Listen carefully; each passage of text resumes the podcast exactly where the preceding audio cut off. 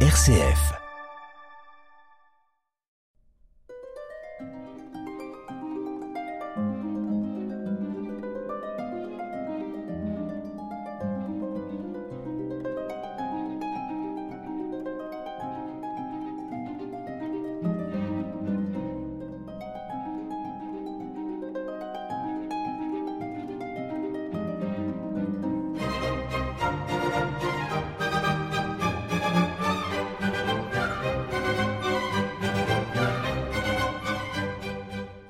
Auditeurs, nous parlions de Gambetta lors de la dernière émission.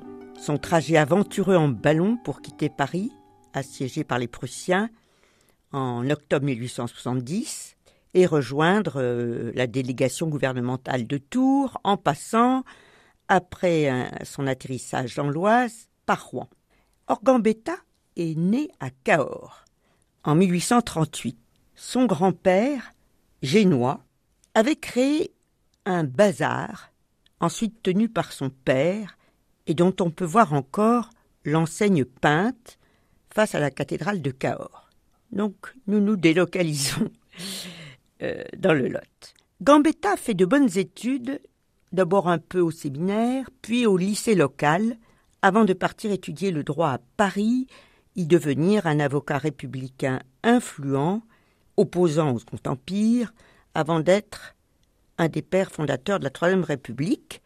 Mais ce n'est pas de Gambetta dont je voudrais vous parler aujourd'hui, c'est de Cahors. Oui, chers auditeurs, le temps de cette émission, nous allons euh, changer de patrimoine en partie. Cahors est situé à l'intérieur d'un méandre très resserré du Lot, hein, qui est une rivière elle-même faisant beaucoup de très sinueuse, disons. La, cité a au moins 2000 ans, toute petite au départ. Il y avait un peuple gaulois installé dans cette région, les Cadurques, qui lui ont donné son nom. Jules César, d'ailleurs, euh, mentionne les Cadurques dans ses commentaires, car ils ont été le dernier peuple à se rendre. C'est eux les irréductibles gaulois, et pas euh, les Bretons, comme le prétend, ou un village breton, comme le prétend en souriant Goscinny avec la série des Astérix et Obélix. C'est dans le Quercy qu'il y a eu la dernière résistance. Bon, les, romans, les Romains l'emportent tout de même finalement et développent le premier Cahors, qui est une cité gallo-romaine prospère à cause de la culture de la vigne que les Romains ont introduit. Donc, qu'est-ce qu'on voit comme trace? Eh bien, non loin de la rivière il y avait de belles villas au début de notre ère, des temples, des thermes dont il reste l'arc de Diane, un vaste amphithéâtre, et ces vestiges ont été découverts récemment, en 2006, parce qu'on creusait un parking en centre-ville, et on peut admirer ces vestiges depuis, au sous-sol du parking, derrière une balustrade. Cette cité gallo-romaine est détruite par différentes euh, vagues d'invasion, euh, notamment les Visigoths. Euh, Pépin le Bref lui-même lutte contre le duc d'Aquitaine et opère des destructions. Les Sarrasins vers 732, à l'époque de la bataille de Poitiers. Les Hongrois, les Vikings. Donc, vous devinez qu'il ne reste plus grand-chose de la cité gallo-romaine, mais à partir de l'an 600 environ, hein, commence à s'élever un peu plus à l'est, dans cette presqu'île hein, enserrée par le Lot, euh, une autre ville. On peut citer comme euh, grand bâtisseur Saint Didier, qui a vécu euh, au 6e, 7e siècle, et envoyé là par Dagobert, dont il était l'efficace trésorier, pour en devenir évêque et ça été un évêque bâtisseur. En particulier, il a fait ériger des remparts face à ces invasions, précédés d'un fossé. Alors, on ne voit plus ce fossé, il a été comblé et il est devenu le boulevard Gambetta, principale artère de la ville. Cahors connaît au XIIIe, XIVe siècle une grande prospérité exportant ce fameux vin de Cahors, mais aussi du lin. Et puis les Cahorsiens, on dit maintenant plutôt les Cadurciens, sont des très bons banquiers, à l'imitation des banquiers lombards. Alors, euh, les banquiers lombards autour de Sienne, de Florence, au Moyen Âge, on appelait Lombardie toute l'Italie du Nord.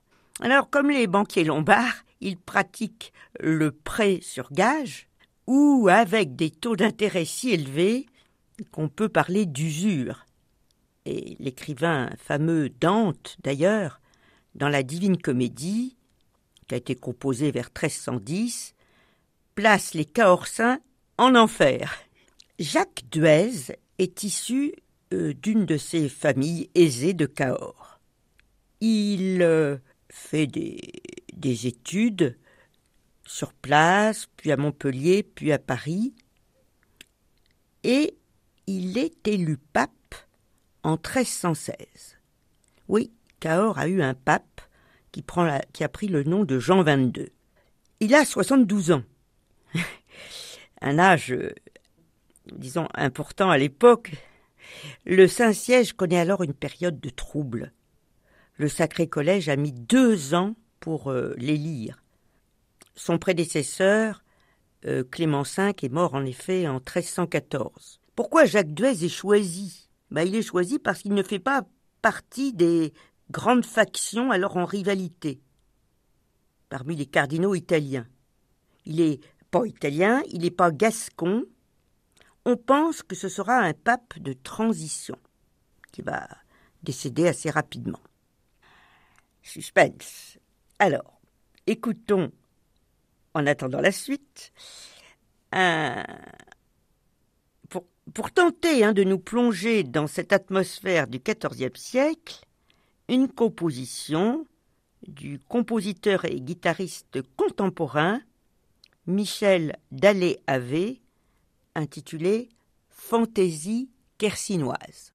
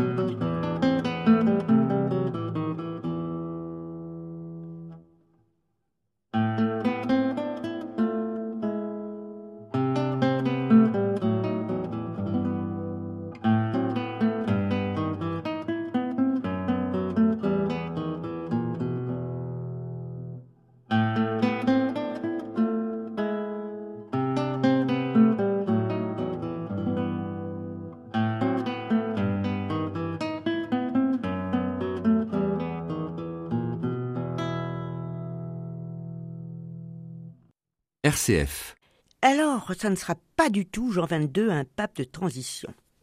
D'abord, il vivra vieux, jusqu'à 90 ans. Donc, il a été, il y a eu 18 ans de papauté avec euh, Jacques Duez. Et ça va être euh, un pape qui va intervenir dans plusieurs domaines. Alors oui, il a vécu euh, si longtemps malgré une tentative d'empoisonnement alliée à de la sorcellerie, ce qui nous des pays un petit peu culturellement. Avéré, hein, cette tentative. Alors, ça a été un pape bâtisseur à Avignon, euh, il a aussi très bien administré la curie, il l'a réorganisée, il a introduit le vin de Cahors, et du coup on a un cru qui s'appelle Châteauneuf du Pape, c'est moins sérieux. Euh, par ailleurs, il est cité dans le nom de la rose, euh, roman et film célèbre, parce que il a condamné euh, la conception des franciscains spirituels qui voulaient une église pauvre. Et concernant Cahors, il a créé une université, il n'a pas oublié sa ville natale, qui, accueillera beaucoup d'étudiants, aura des enseignants prestigieux, comme le juriste Jacques Cujas, ça vous dit quelque chose si vous avez habité au quartier latin, au XVIe siècle, Jacques Cujas. Euh, l'université de Cahors, euh, pendant la fin du Moyen Âge et au XVIe siècle, elle est presque aussi importante que celle d'Avignon, de Montpellier, de Toulouse. Et elle périclite ensuite avant de disparaître par fusion avec Toulouse, celle de Toulouse en 1751. À Cahors, où il existe un lacis étonnant de petites rues médiévales, il existe une étroite rue de l'université. Alors Cahors garde beaucoup de souvenirs de cette période médiévale brillante du XIIIe, XIVe siècle. Et évidemment, la guerre de Cent Ans portera un coup d'arrêt. Les Anglais occuperont même la ville sept ans, entre 1362 et 1369. Parmi les nombreux témoignage de cette prospérité, citons d'abord la cathédrale à coupole byzantine que nous découvrirons en détail dans une prochaine émission. Et puis des églises comme Saint-Barthélemy, l'église où a été baptisé ce pape Jean XXII, avec un clocher en briques, hein, il y a beaucoup de constructions en briques à Cahors.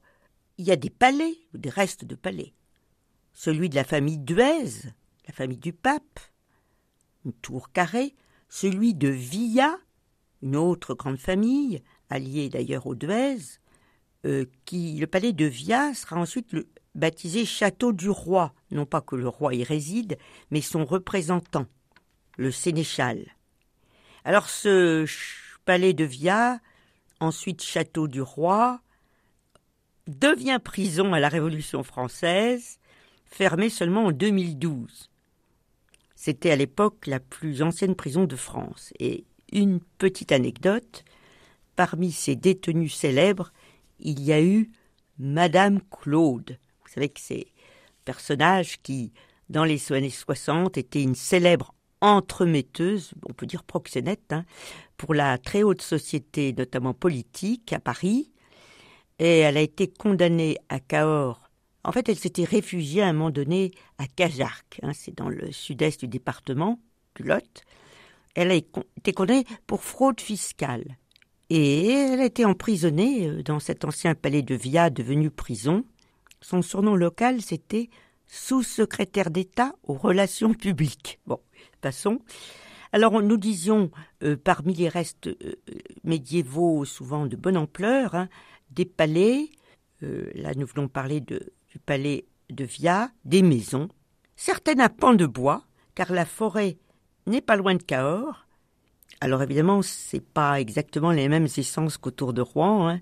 tilleul, châtaignier, pin sylvestre, et puis des maisons, euh, donc euh, aussi en pierre, dont le rez-de-chaussée visiblement était un magasin, on le voit à cause des grandes arcades, et puis beaucoup de fortifications. Une barbacane avec euh, donc c'est un ouvrage qui protège une porte de la ville, une tour curieuse qu'on surnomme la tour des pendus parce que c'est une tour évidée, elle n'est construite que sur trois côtés. Donc les assaillants peuvent la prendre. Il y a un mur et, qui peuvent à l'extérieur de Cahors de cette tour. Ils peuvent la prendre mais une fois qu'ils sont dedans, ils sont à découvert parce qu'il n'y a pas de mur côté ville. Donc, elle n'est maçonnée que sur trois côtés. Alors, ils, peuvent se trouver face aux Cadurciens. C'est un intelligent système défensif et le plus célèbre de ces éléments défensifs, c'est le pont Valentré. Le pont Valentré, sur le Lot donc, est classé au patrimoine mondial de l'humanité, comme d'ailleurs la cathédrale, et tous les deux au titre euh, des chemins de Saint-Jacques de Compostelle, parce que Cahors est un, une étape sur un, une des quatre routes, la Via Podiensis, c'est-à-dire celle qui part du puits en Velay. Alors ce pont est un pont, euh, un des rares ponts fortifiés qui nous restent de l'époque médiévale. Il a en effet plusieurs arches, mais surtout trois tours carrées, à créneaux et machicoulis.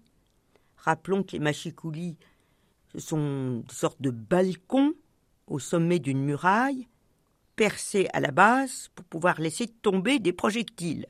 Il a des meurtrières. Alors évidemment maintenant il est piétonnier, mais pas depuis si longtemps.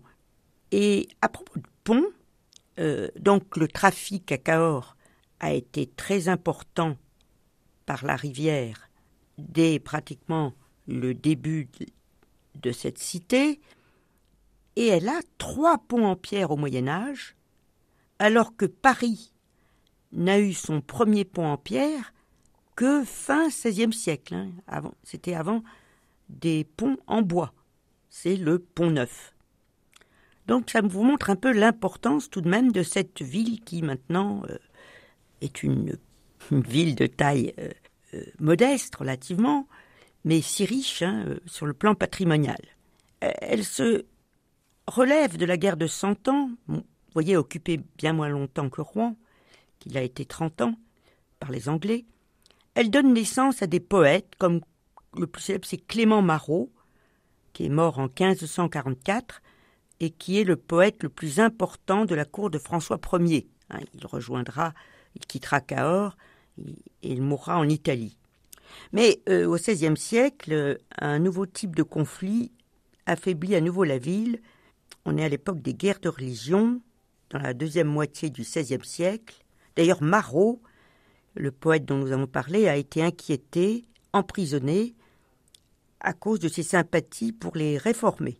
Donc il y a des combats et le futur Henri IV, futur roi Henri IV, qui est encore Henri de Navarre et qui est encore protestant, réussit, après un siège de trois jours et de trois nuits, y compris avec des barricades de rue, à prendre la ville. Et là, il y aura pas mal de destruction. Il aurait logé, euh, Henri de Navarre, dans une maison qui existe toujours au bord du Lot, une très belle maison avec euh, échauguette et soleilloux, qu'on appelle la maison Henri IV. Alors un soleilloux, dans, le, dans la région, un, un espace en haut des maisons parfois, qui est ventilé, ensoleillé, au dernier étage pour euh, pour faire sécher euh, des, tissus ou bien simplement pour euh, y vivre agréablement. La paix revient à la fin du XVIe siècle. La, la, période, les deux siècles suivants, XVIIe, XVIIIe, ne sont pas très brillants.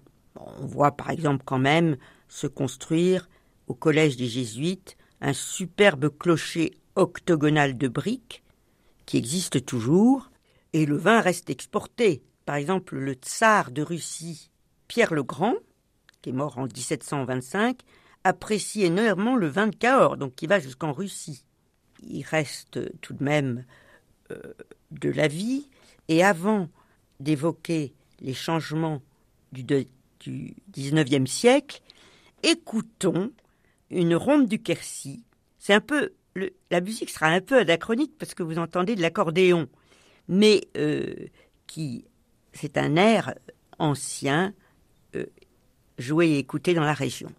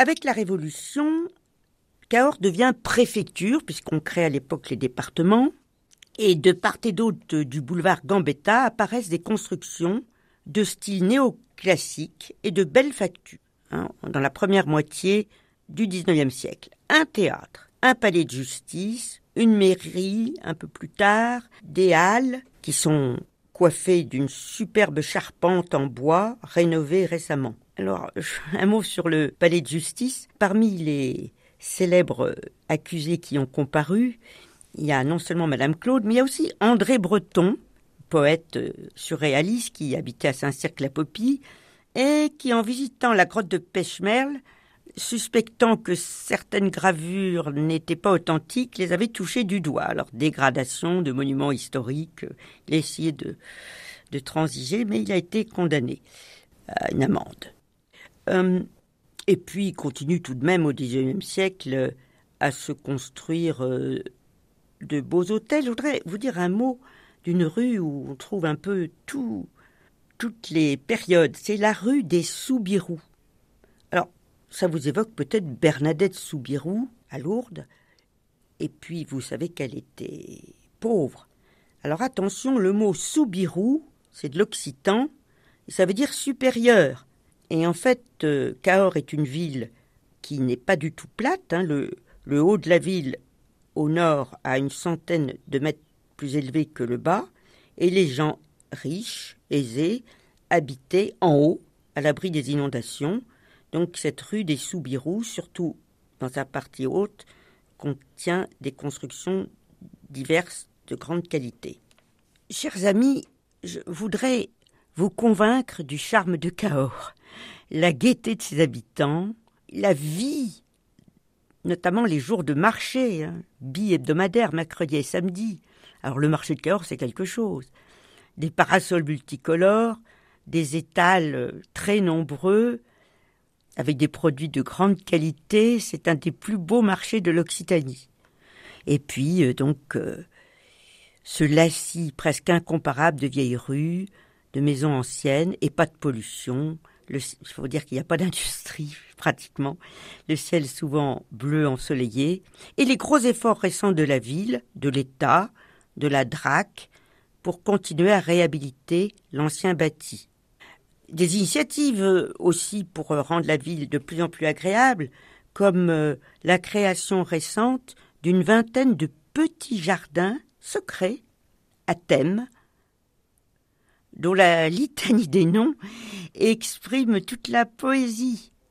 Jardin d'ivresse, enclos des cordeliers, place des épices, jardin mauresque, hortus des dames, jardin de la sorcière et du dragon, closelet des croisades, etc. Cahors a peu de points communs avec Rouen, il faut bien le dire. Bon, la question de l'ensoleillement qui n'est pas le même, les toits sont en tuiles, le grand boulevard est bordé de platanes, Cahors n'a que vingt mille habitants et Rouen cinq fois plus.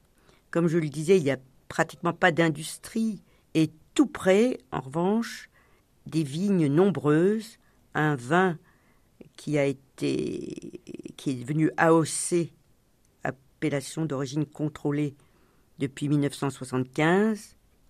Bon, on pourrait allonger la liste des différences, mais il y a deux points communs au moins. Le principal, c'est l'importance du cours d'eau. Ces deux villes euh, ont vécu et vivent encore beaucoup en lien avec euh, le port. Alors pour Cahors maintenant, la navigation sur le Lot, elle est seulement touristique, mais, assez importante. Et le passé, évidemment, était un passé commercial sur le Lot. Et puis le deuxième point commun, c'est que ce sont des villes ce qui donne à toutes deux un rayonnement particulier. Et donc la prochaine fois, nous évoquerons la cathédrale de Cahors, elle aussi bien différente de la cathédrale de Rouen. À très bientôt, chers amis.